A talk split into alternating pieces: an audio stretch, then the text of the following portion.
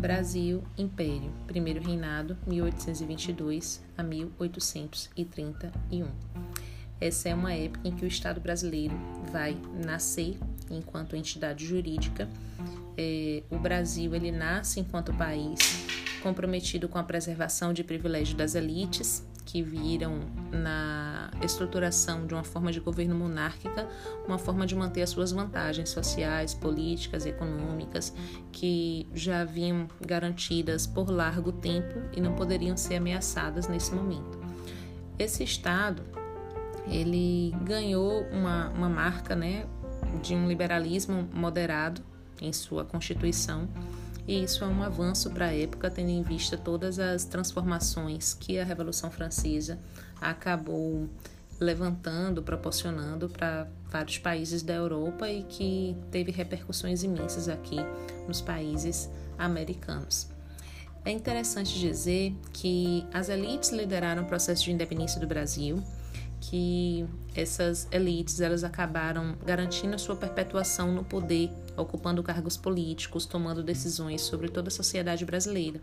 E vale lembrar que a partir do lugar de existência, né, e dos seus interesses econômicos, sobretudo, é, esse, esse governo que se estrutura nesse momento, ele não vai pensar muito amplamente na grande parcela da população que já vinha sendo excluída e continua sendo excluída nesse momento, como os indígenas, como os escravizados, como os pobres, né, os trabalhadores braçais que estão levantando a sociedade, né, estão dando o seu suor para essa sociedade mas que não tem reconhecimento, valorização, direitos, amparo, assistência. Não existe aí nenhuma política de, de aproximação e de é, é, é, valorização mesmo dessas vidas que estão aqui, sendo a maioria da população brasileira, né? Bom, sobre a ordem social e econômica do Brasil, Império, isso não sofreu alteração em relação ao Brasil colônia.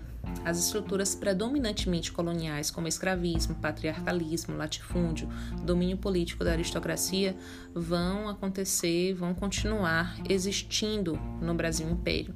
E por isso que a gente fala que essa demarcação, né, de mudança de colônia para império é uma mudança de ruptura essencialmente política, mas não com uma ruptura em outros âmbitos.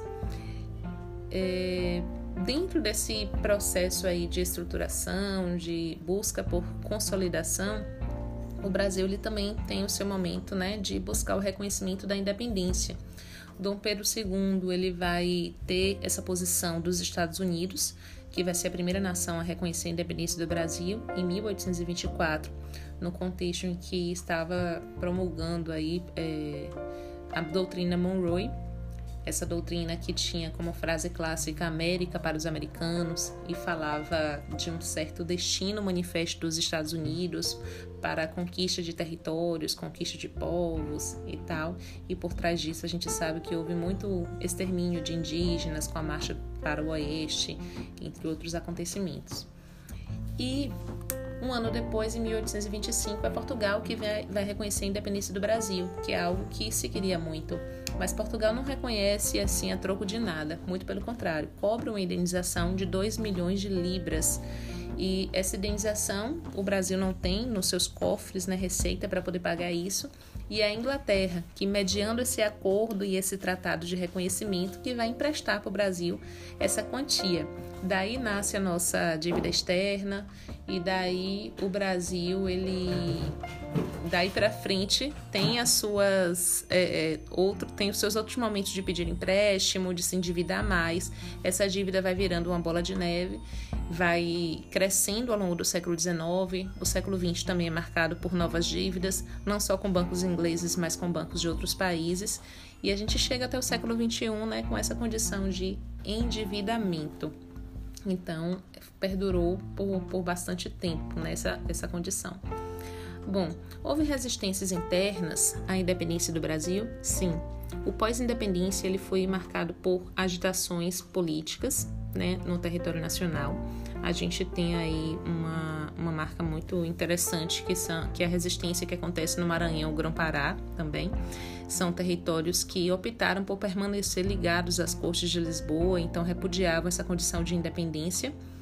É, e ao mesmo tempo a gente tem uma outra guerra de independência muito marcante que é a da província da Bahia, que na verdade vai ter uma outra característica, que é uma característica não de lealdade a Portugal ou de é, vontade de permanecer com as amarras coloniais, mas é de in realizando a independência, que essa independência ela seja representativa para a maioria da população branca pobre, lavradores, escravizados, libertos, mercenários estrangeiros, as pessoas que constituem essa maioria, né, essa margem maior que a gente inclusive chama de minoria, também num contexto de discussão mais política, né, e que precisa e gostaria de se ver representada dentro desse, desse estado que está surgindo.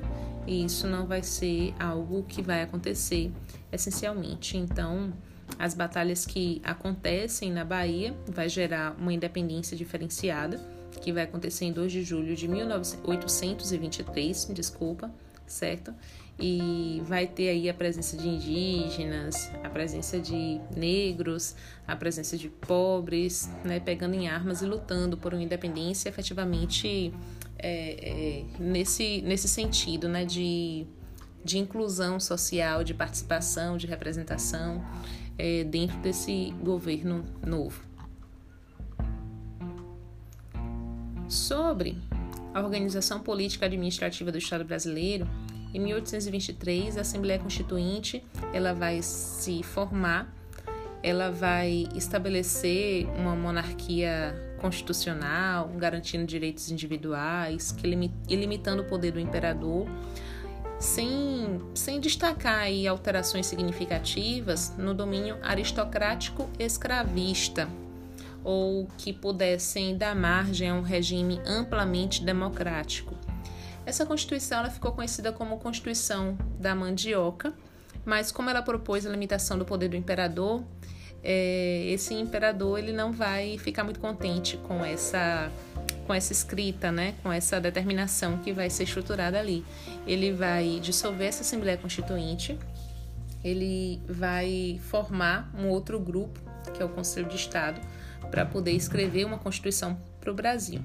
Essa Constituição que ele reprovou era um anteprojeto e esse anteprojeto ele acabou conhecido como Constituição da Mandioca, porque determinava também um voto censitário e essa renda que a pessoa tinha que ter para ser votante era calculada em termos de alqueires de mandioca, né? Quanto de alqueires de mandioca a pessoa tinha para poder ser um eleitor. Dom Pedro quando ele elabora essa Constituição, né, com o Conselho de Estado, ele vai outorgar a primeira Constituição do Brasil. Essa palavra outorgar ela é muito importante e cara, porque o Brasil atualmente ele tem sete constituições. A primeira foi essa, e essa foi a única que foi outorgada. E vale dizer que ela durou todo o período do Império. A Constituição de 1824 só se tornou inválida quando o Brasil se tornou república e aí uma nova Constituição foi redigida. Aqui se estabeleceu como forma de governo, você já sabe, monarquia constitucional, hereditária, representativa, a divisão das províncias, né, a, a político-administrativa do território foi em províncias. Então, aquilo que hoje a gente conhece como Estado da Bahia, Estado de Sergipe, na época imperial chamávamos de Província da Bahia, Província de Sergipe, por exemplo. É, as províncias, dentro aí do, do que dizia a Constituição de 24, elas não tinham autonomia política e eram administradas por presidentes escolhidos pelo imperador.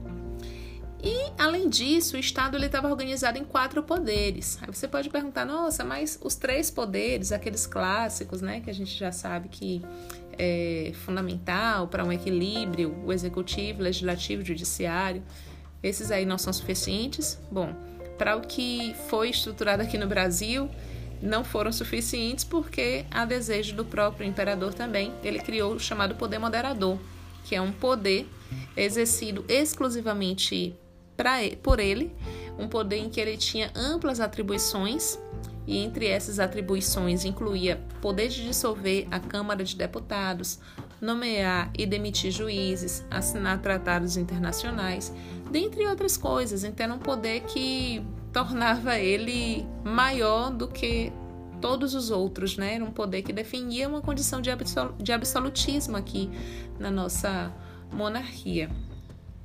É, o legislativo era constituído por um sistema bicameral, com Senado vitalício, uma Câmara de Deputados, sendo que os deputados eram eleitos de quatro em quatro anos. O voto era dividido em dois momentos, as eleições de paróquia e as eleições de província. A Constituição de 1824 também determinou que a Igreja Católica ela era a religião oficial do Brasil. Era permitido o culto a outras crenças apenas em ambiente doméstico, de uma maneira muito discreta.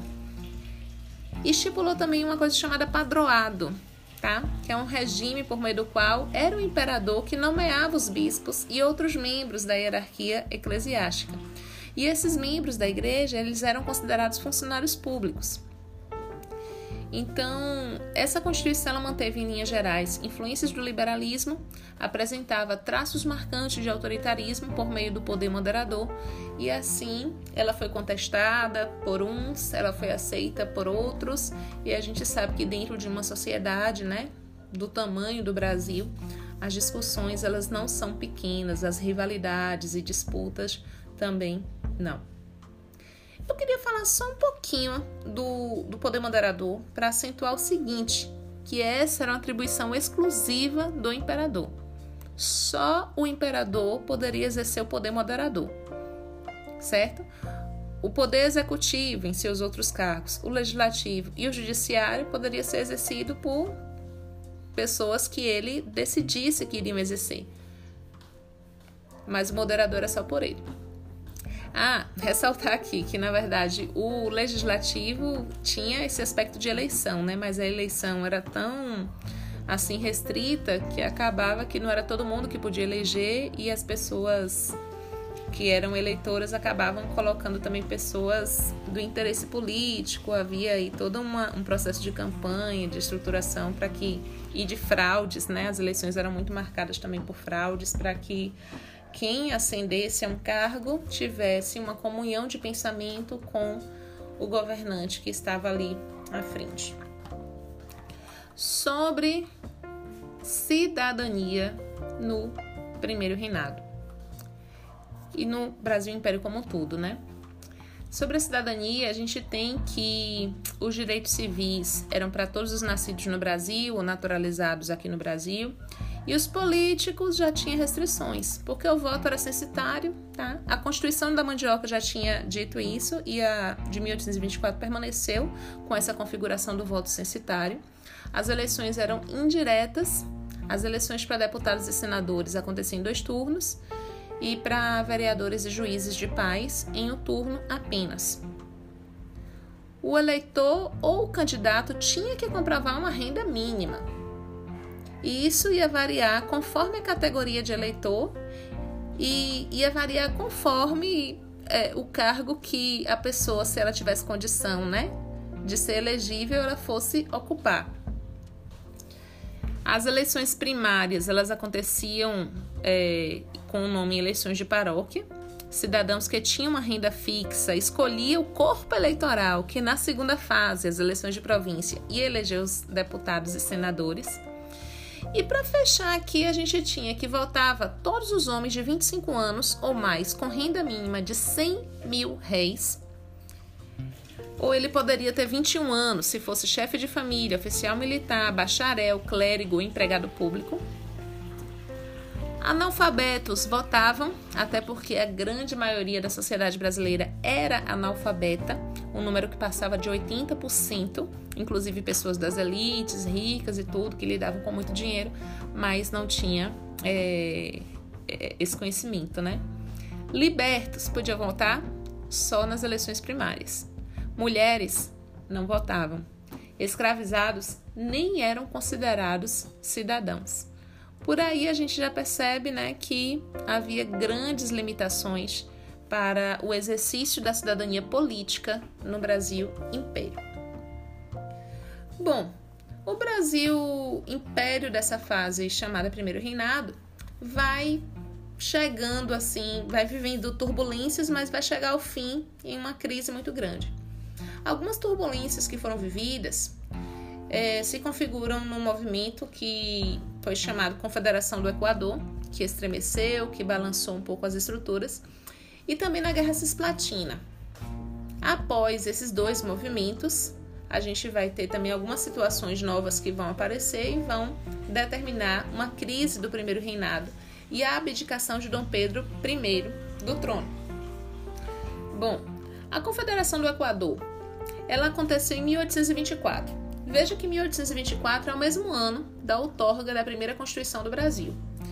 E a Confederação do Equador, ela vai ser alimentada muito por essas insatisfações levantadas em províncias do Nordeste, sobretudo em Pernambuco, em torno da dissolução da Constituinte de 23, ou seja, de uma, de uma atitude autoritária do imperador de recusar um texto constitucional que estava sendo elaborado de uma maneira mais discutida, mais ampla, embora com suas amarras, né, com suas é, partes que a gente pode interpretar, né, de uma maneira mais específica e mais crítica, mas o fato de o imperador ter tido essa atitude, dissolveu, montou uma outra equipe, rapidamente estruturou a, a Constituição de 24 e outorgou ao contrário, né? Ele, ele, poderia ter promulgado, mas ele outorgou. Isso vai gerar um clima de, de discussões e insatisfações no Nordeste. O Nordeste brasileiro, particularmente Pernambuco, convivia em clima de divergências políticas e também vivia dificuldades enfrentadas é, em relação à queda do valor do algodão, do açúcar, em relação aos impostos elevados, em relação ao aumento do preço dos escravizados, aumento do preço dos gêneros alimentícios.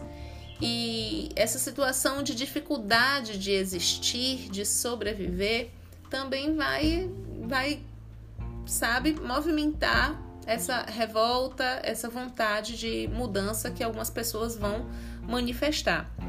Então, houve, né, o estopim da, da, da, da Confederação do Equador foi quando houve uma imposição de um presidente de província para Pernambuco. E isso aí vai, vai gerar um tumulto maior e a revolta vai explodir. E o Pernambuco ainda convive com a memória da Revolução de 1817. Fazia pouco tempo que tinha acontecido esse movimento, né? E é um dos rebeldes, por exemplo, que participaram da Revolução de 1817 foi Frei Caneca, e ele também vai ser um líder aqui da Confederação do Equador. O que é que a Confederação do Equador queria? Esse foi um movimento que queria é, é, romper com o Brasil e criar um Estado em separado, uma república, fragmentar o território brasileiro, criar uma república e essa república teria o nome de Confederação do Equador. Eles proclamariam essa confederação e seria uma república nos moldes dos Estados Unidos. Esse movimento ele ganhou apoio de muitos setores da sociedade, elite, setores populares, né? Foi misturado aí. E também ganhou a adesão de algumas províncias, como Ceará, Paraíba, Rio Grande do Norte, Piauí, também o apoio de Alagoas, Sergipe, Pará. Então não foi um movimento pequeno, ele mobilizou. E interessante também que a mobilização da Confederação do Equador ela foi maior por conta da circulação de jornais. Um jornal que foi lançado por Frei Caneca, o Chips Pernambucano, também um outro dirigido por Cipriano Barata, Sentinela da Liberdade, foram jornais que tiveram uma importância fundamental na divulgação das ideias dos confederados. E como é que isso tudo vai vai terminar? Bom, alguns rebeldes mais radicais falam sobre o fim do tráfico negreiro para Recife, eles estipulam aí o fim da escravidão, e isso vai fazer com que as elites, pouco a pouco, falem, opa, isso aí já não já não é aceitável para o nosso grupo, né, o fim da escravidão. Isso vai enfraquecer. Os rebeldes, eles também não conseguiram resistir às tropas imperiais. Dom Pedro, ele montou um tribunal que condenou à morte os principais líderes da rebelião, entre eles Frei Caneca. É, muitos revoltosos foram brutalmente reprimidos, sofreram ataques por terra, por mar, E Frecaneca, especificamente, nessa, nesse momento aí da Confederação do Equador, ele vai ser condenado à forca.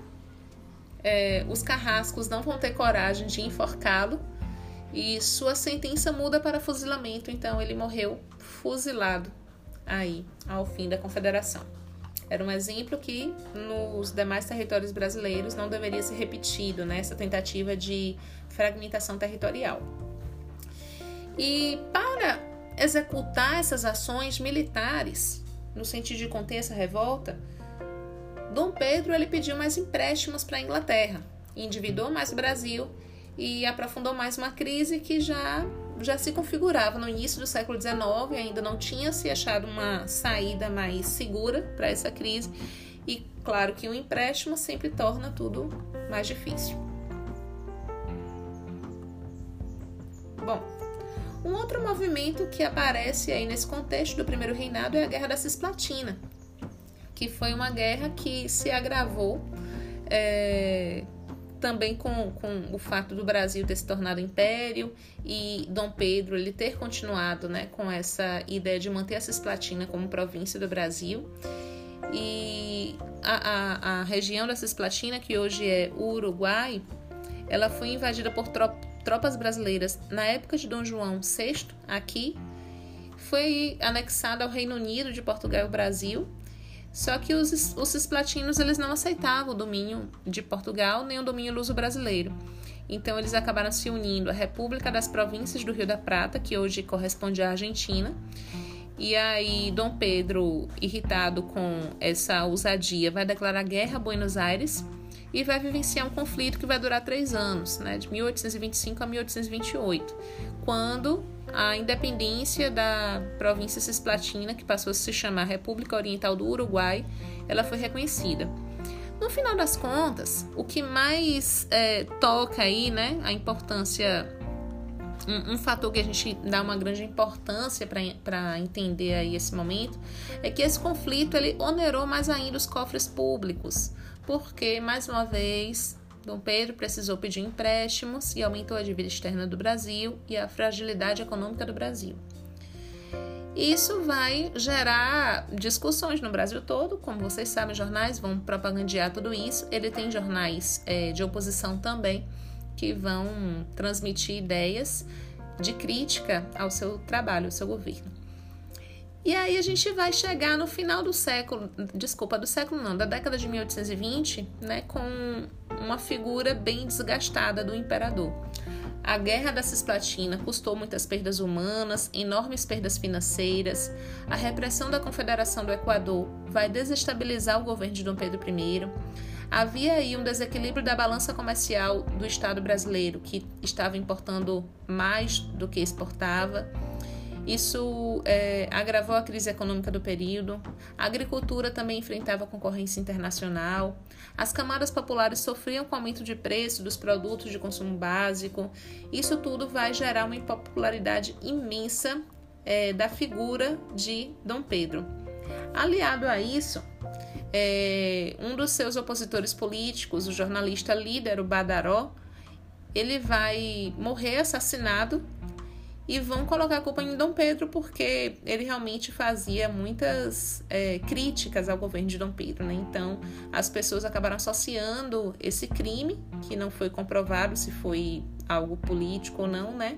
Mas ficaram associando ao, à figura de Dom Pedro e aquelas pessoas que já faziam oposição alimentaram ainda mais essa oposição. Vale dizer que essa é uma época também que o Banco Brasil ele chegou a decretar falência por falta de dinheiro, desvalorização da moeda, tá? Esse é outro aspecto que eu não mencionei, estou falando agora, só para se ter uma ideia da crise econômica do Brasil que não estava pequena. Beleza. É, Dom Pedro impopular no Brasil e um fato novo que vai surgir, né, que vai aprofundar essa crise do governo de Dom Pedro, é que em Portugal o seu pai, Dom João VI, morreu em 1826 e isso gerou uma crise sucessória. Quem poderia suceder é, Dom João VI seria Dom Pedro ou a filha de Dom Pedro, que nesse momento estava com 7 anos de idade. Ela deveria ser de maior, né, maior de idade, para poder é, assumir esse trono e ainda não era. Então, o tio é, é, o tio de Dom Pedro, Dom Miguel, estava também buscando assumir esse trono, já que a filha de Dom Pedro era uma criança e Dom Pedro ele vai se sentir meio encurralado. Tá impopular no Brasil, tá sofrendo uma oposição severa, hostilidades imensas e ao mesmo tempo existe essa situação que está se configurando em Portugal. Ele precisa tomar uma decisão. Para fechar aí essa decisão dele, tem um fato que ficou conhecido como Noite das Garrafadas, que foi o momento em que ele chegou no Rio de Janeiro após uma viagem que ele tinha feito a Minas Gerais, onde ele foi recebido com muita hostilidade. E quando ele chega, ele vai ter uma festa preparada nas ruas da cidade pelos seus apoiadores, os portugueses, e aqueles que eram brasileiros vendo toda aquela organização de um momento festivo, vão reagir, vão invadir casas, né, vão reagir com violência e muitas pessoas vão tirar cacos de vidro ou garrafas de suas janelas para poder conter esses revoltados. E essa noite aí, marcada por grande violência, foi chamada de Noite das Garrafadas. Após a Noite das Garrafadas, é, outras manifestações podem ter acontecido e Dom Pedro ele acabou não não prolongando mais a sua permanência aqui. Ele vai abdicar do trono do Brasil em 7 de abril de 1831, em favor do seu filho Pedro de Alcântara, que na época tinha 5 anos de idade, e ele vai para, para Portugal. E aqui a gente tem a ruptura de um momento, né, que tínhamos um governante, uma, um estado centralizado em torno desse governante, e agora com o seu sucessor sendo uma criança, o Brasil vai se estruturar em regências. É isso. Ouçam o podcast sobre as regências aqui no período regencial.